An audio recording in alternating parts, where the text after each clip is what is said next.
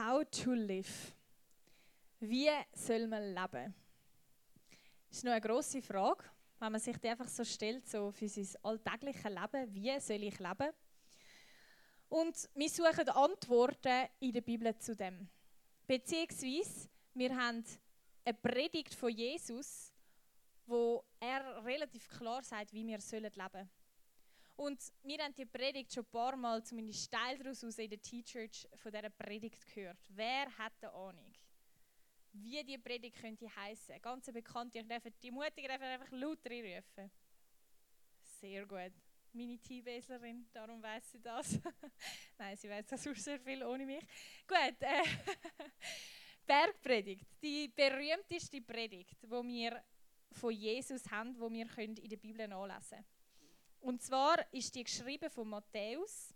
Wir nehmen an, er war einer von denen, der dort zugelassen hat, der Teil war von den Zuhörern und das dabei währenddessen oder nachher aufgeschrieben hat.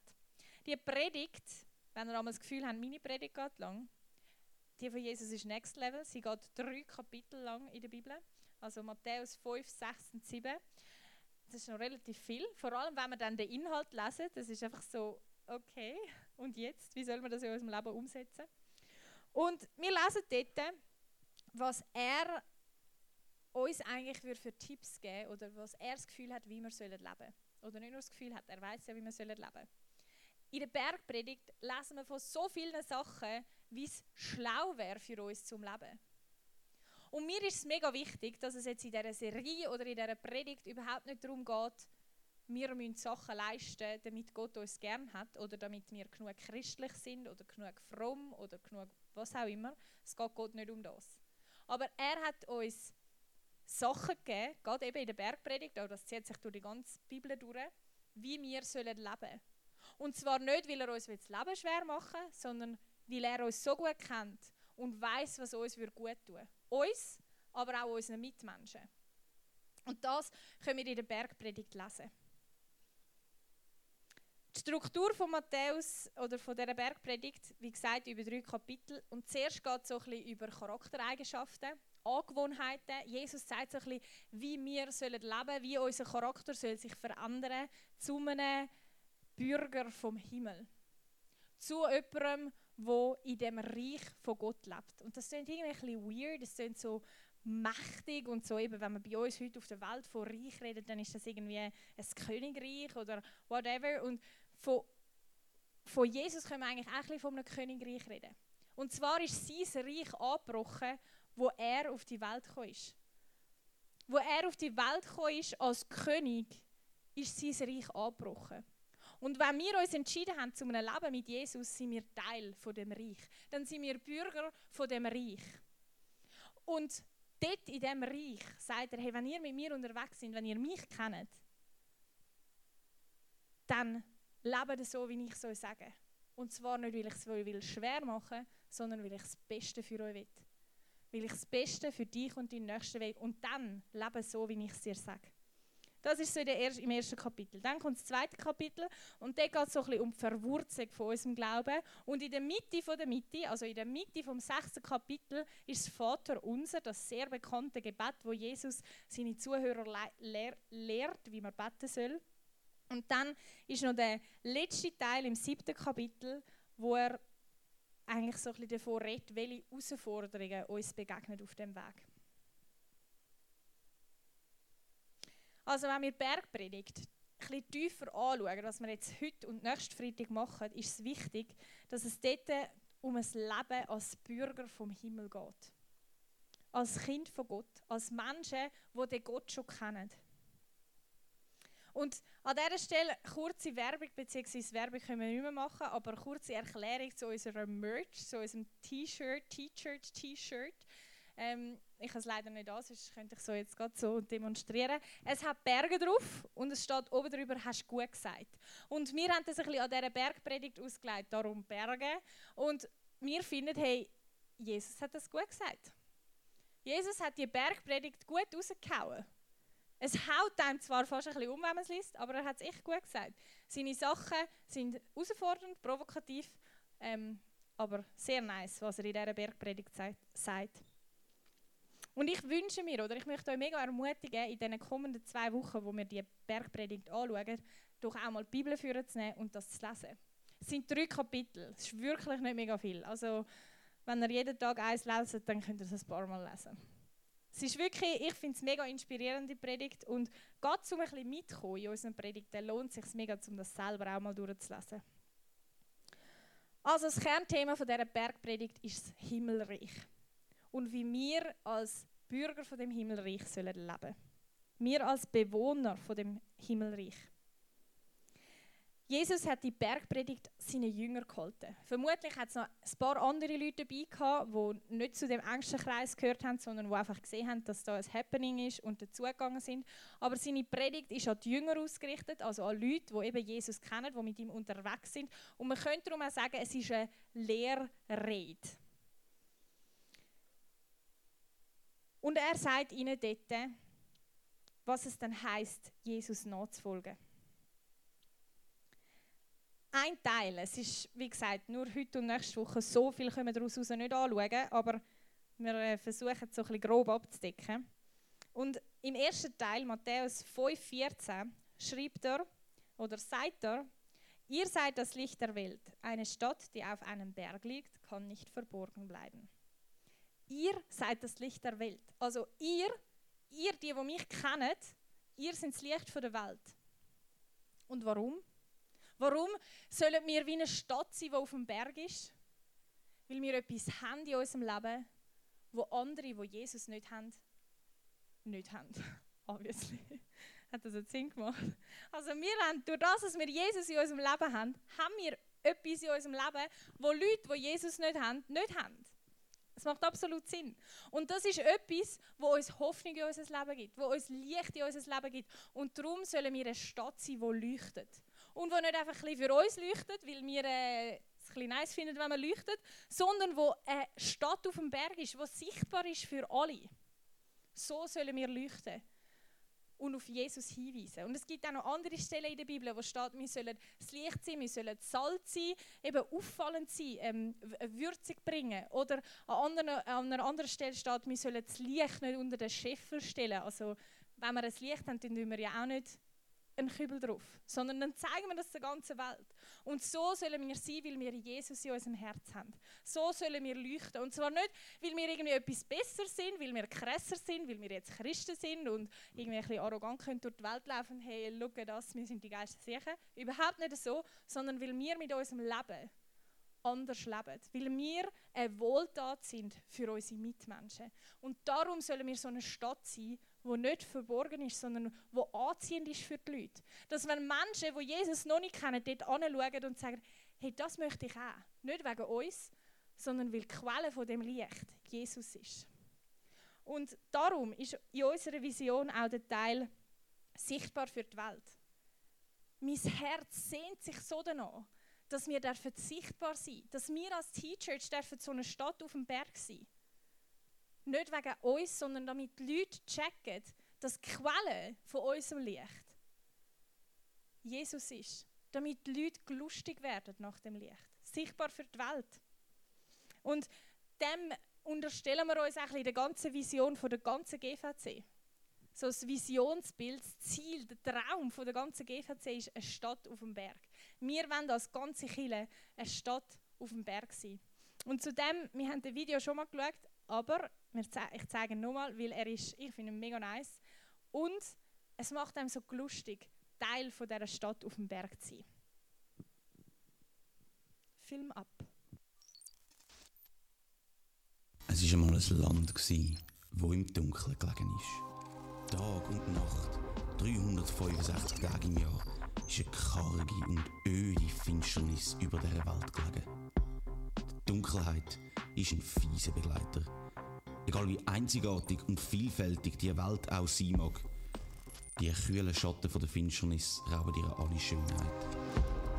So sind sich die Einwohner von dem Land gewöhnt in Orientierungslosigkeit, Hoffnungslosigkeit und Einsamkeit zu leben. Auf den ersten Blick hat man sie ihnen selten angesehen.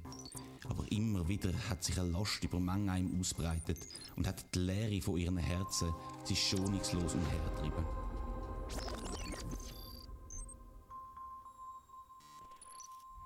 Dunkelheit, so weit es auch sehen Nein, nicht alles ist in der Finsternis gelegen. Es hat hier eine Stadt auf einem Berg gegeben. Und ihr Licht hat Tag und Nacht geleuchtet. Die Stadt auf dem Berg war voll von Menschen, die das Licht in sich gedreht haben und in all ihrer Unterschiedlichkeit in tausend glitzerige Farben gestrahlt haben. Das göttliche Licht ist so stark, dass es alle Dunkelheit im Leben der Menschen verdrängen, Fehler wieder gut machen und Verletzungen heilen kann. Es gibt den Menschen tagtäglich Wärme, Geborgenheit, Sicherheit und Orientierung. Weil das göttliche Licht das Beste ist, was den Menschen je passiert ist, sind sie nicht müde geworden, es überall dort anzutragen, wo noch Finsternis geherrscht hat.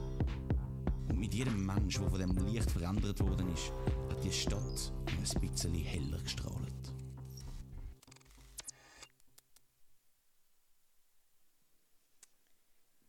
Stadt auf dem Berg, damit Menschen von dem Licht können verändert werden Darum sollen wir eine Stadt auf dem Berg sein.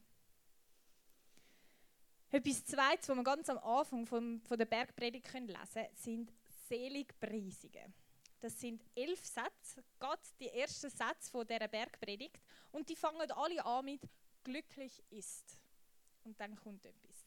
In anderen Übersetzungen ähm, sagt auch noch, selig ist, glücklich, wohl denen, ähm, glückselig, Segen über die, die, bla bla bla. Für uns ein bisschen einfacher gehalten. Einfach glücklich ist, wer das und das macht.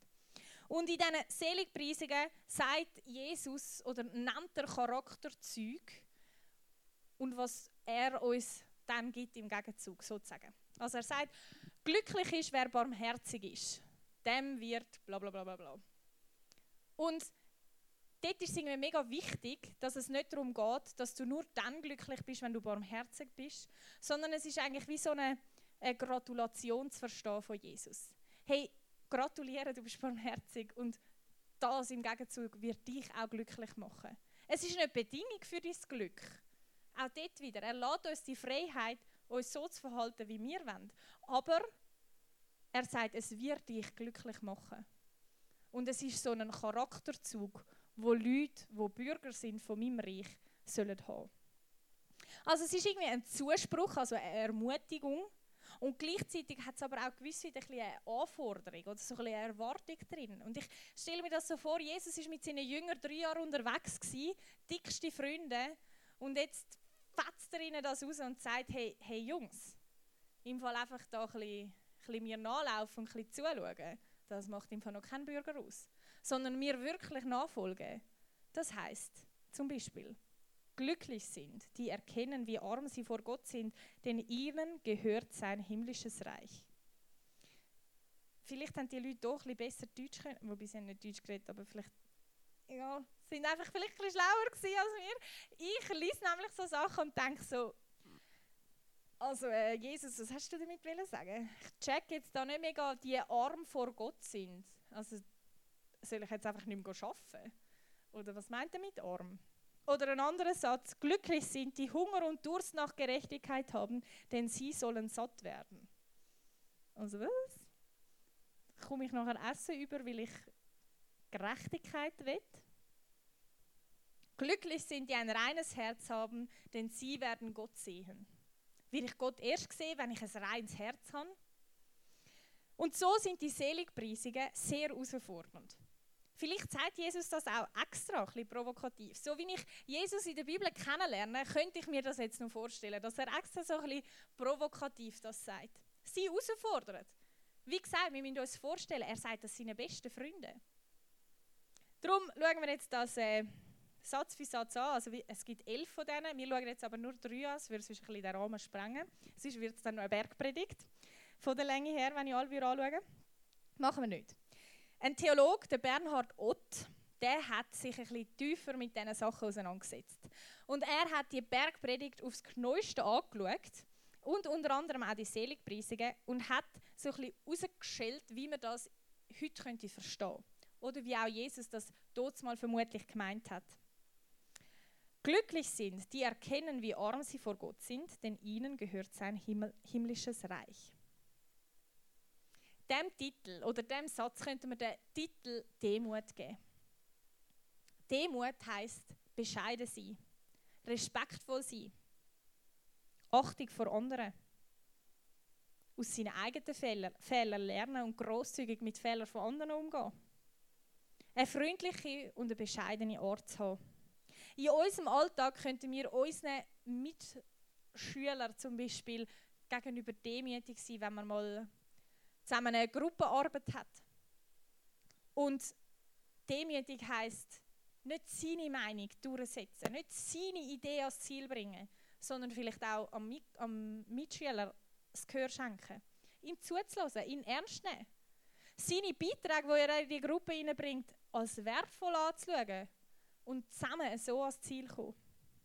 Aber ich glaube, in diesem Satz geht es Gott gar nicht um, oder Jesus gar nicht um unsere Demut gegenüber unseren Mitmenschen. Sicher auch wichtig. Aber er sagt, arm vor Gott. Es, wir sollen den Demut gegenüber Gott ausdrücken. Das heißt, dass wir Menschen sollen Gott zeigen, dass wir ihn brauchen. Oder ihm sagen, dass wir ihn brauchen. Dass wir erkennen, das ist die, eine demütige Haltung, erkennen, dass Gott ein heiliger, perfekter, großer Gott ist und wir Menschen das nicht sind. Erkennen, dass wir Gott in unserem Leben brauchen. Eine Art von Demut ist aber auch zum Beispiel im Worship.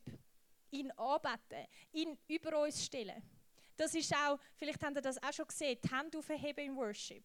Das ist eine Art von Anbetung, wenn man, wenn man Gott hochhebt, wenn man ihn lobt und preist für das, was er macht. Ihn über uns stellen. Ich meine, ich habe noch nie an einem Menschen sonst ein Lied gesungen und währenddessen die Hände aufgehebt. Fände ich jetzt ein bisschen weird, wenn ich, wenn ich die Jasmine Lässige finde, noch zu ihr würde singen, du bist mein Retter, Uhu! Das mache ich Gott, weil ich mich nicht ihm unterordne, weil er mein Gott ist. Das ist eine Art, zum, zum zeigen, dass wir vor Gott sind wir so klein und trotzdem interessiert er sich für uns. Vor Gott sind wir so arm, wir haben nichts zu bieten und trotzdem ist er mit uns, ist er unser Gott. Der zweite Satz ist, glücklich sind die Hunger und Durst nach Gerechtigkeit haben, denn sie sollen satt werden.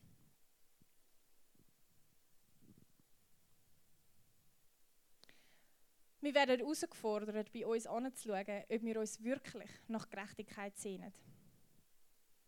Oder schauen wir einfach gerade auf Gerechtigkeit in unserem Umfeld? Geht es uns gut? Wird ich gerade richtig behandelt? Oder schauen wir weit raus? Auf die ganze Welt. Dort, wo Not ist, macht uns das traurig. Empfinden wir Mitleid? Und dort mit Gott in eine Sehnsucht nach Gerechtigkeit kommen. Für die Leute zu beten, für sie einzustehen. Gott, sein Herz zerbricht über die Not der Welt. Und wir werden aufgerufen, mit ihm zusammen für Gerechtigkeit auf dieser Welt einzustehen. Und der dritte Satz, den wir heute noch anschauen wollen, ist, glücklich sind, die ein reines Herz haben, denn sie werden Gott sehen. Jesus spricht da unsere Herzenshaltung an. Das, was man eben gegen außen nicht sieht. Wir können noch so fest unsere Hände im Worship aufheben, aber unser Herz, das sieht nur Gott. Ob wir das wirklich so meinen wie wir in unserem Herz sind. Ist unser Herz auf Gott ausgerichtet? Oder sind wir abgelenkt von diesem und jenem? Strebt unser Herz nach einem Leben im Einklang mit Gott? Das tönt so fromm, aber es ist eigentlich ganz einfach. Wenn wir aus tiefstem Herzen ein Leben unter seinem Willen leben. Glaubst du, dass der Wille von Gott über dein Leben gut ist? Dass er es gut mit dir meint? Und willst du deine Schritte in deinem Leben machen, wo seinem Willen entsprechen? Wie sieht es in deinem Herz aus?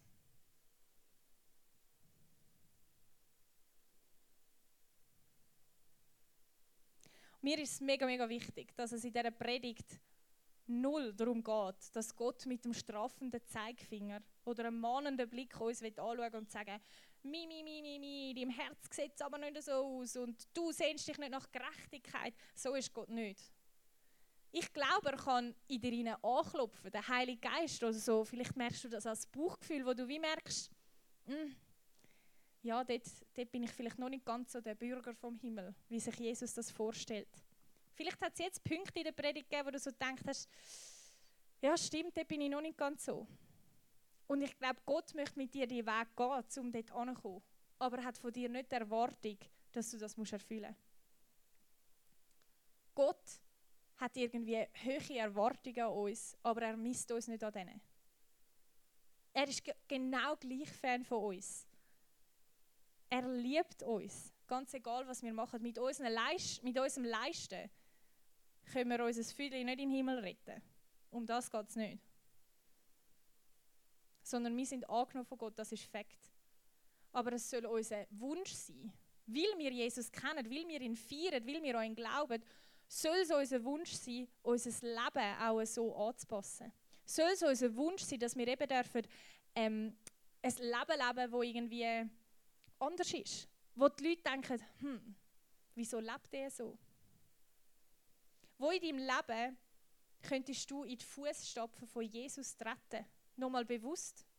Vielleicht ist es ein Thema, wo du sagst, hey, das möchte ich mir jetzt zu Herzen nehmen. Welcher Punkt, wo, vor, vor, wo ich vor vorgelesen habe, hat dich angesprochen? Wo könntest du ein Licht sein für Jesus und auf ihn hinweisen? Wo könntest du nochmal bewusst mit dem Herz dich für Jesus entscheiden und sagen, Mol, ich möchte ihn Wille in meinem Leben gehen? Wo willst du bewusst vor Gott sagen, hey, ich brauche dich, ich bin so ein kleiner Mensch, ich brauche dich, großer Gott? Die Band kann raufkommen. Und mir ist bewusst, ein Leben als Bürger von dem Reich mit Jesus das heißt vielleicht manchmal auch, niemand Nein zu sagen, niemand nicht dabei zu sein. Es kann aber auch heißen, dass es dich Mut kostet. Mut, etwas zu machen, wo die anderen dann denken, hey, wieso macht er das nicht? Wieso lacht er die andere Person nicht mit aus? Wieso ist er anständig zu der Lehrerin? Aber ich bin mir sicher, es wird ein Gewinn für unser Leben sein. Und vielleicht hockst du jetzt da drin und kennst Jesus noch nicht. Vielleicht hörst du das erste Mal von Gott, vielleicht bist du schon ein paar Mal da gewesen. Zur Erklärung. Wir glauben, dass Gott uns gemacht hat. Dass Gott uns Menschen erschaffen hat. Und dann macht es doch irgendwie absolut Sinn, dass er auch weiß, was das Beste für uns ist. So wie ein Erfinder irgendetwas erfunden hat, der ist Expert in dem, was er geschaffen hat. Und er weiß ganz genau, für was er wie das Teil kann einsetzen kann. Was dem Teil am besten tut.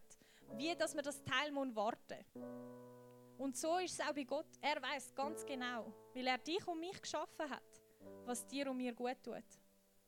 Was deinen und meinen Nächsten gut tut. Und so dürfen wir lernen, ihm nachzufolgen, ähnlicher werden wie er.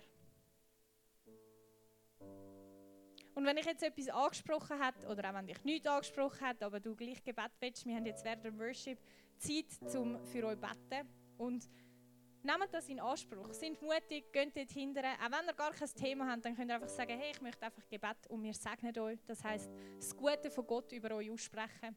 Ich weiss, es braucht einmal ein bisschen Mut zum Aufstehen und da durch die Reihe durchlaufen. Aber wenn wir eh alle auf Gott schauen, was wir ja machen während dem Worship und nicht auf der rechts und links, dann äh, fällt das gar niemandem auf ja, ihr dürft mega gerne überkommen und die anderen dürfen aufstehen und wir beten den grossen Gott an, als Zeichen, dass er so viel größer ist, als wir sind.